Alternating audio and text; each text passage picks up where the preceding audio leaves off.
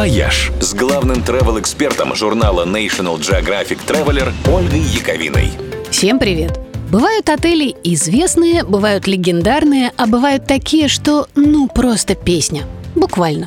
Главными среди них, конечно, были бы отель «Калифорния» и «Heartbreak Hotel», если бы только они существовали на самом деле – но и суперхит «Иглс» и великая песня Элвиса рассказывают не о реальных гостиницах. Отель в них — лишь метафора.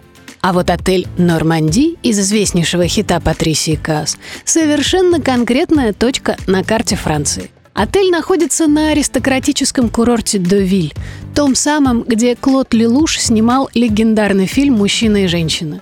И в этом самом отеле «Норманди» герои обедали с детьми, затем ужинали вдвоем и здесь же остались на всю ночь, комнате 406, которая теперь так и называется «Сьют мужчина и женщина». Еще один отель, чье имя стало хитом – Golden Eye Resort на Ямайке – Именно здесь, на тихой вилле под сенью тропических пальм, Ян Флеминг придумал и написал свою «Бондиану». Впоследствии поместье выкупил и превратил в курорт известный музыкальный продюсер Крис Блэквелл. А один из фильмов про агента 007 и его заглавная песня, блестяще исполненная Тиной Тернер, тоже получила название «Golden Eye».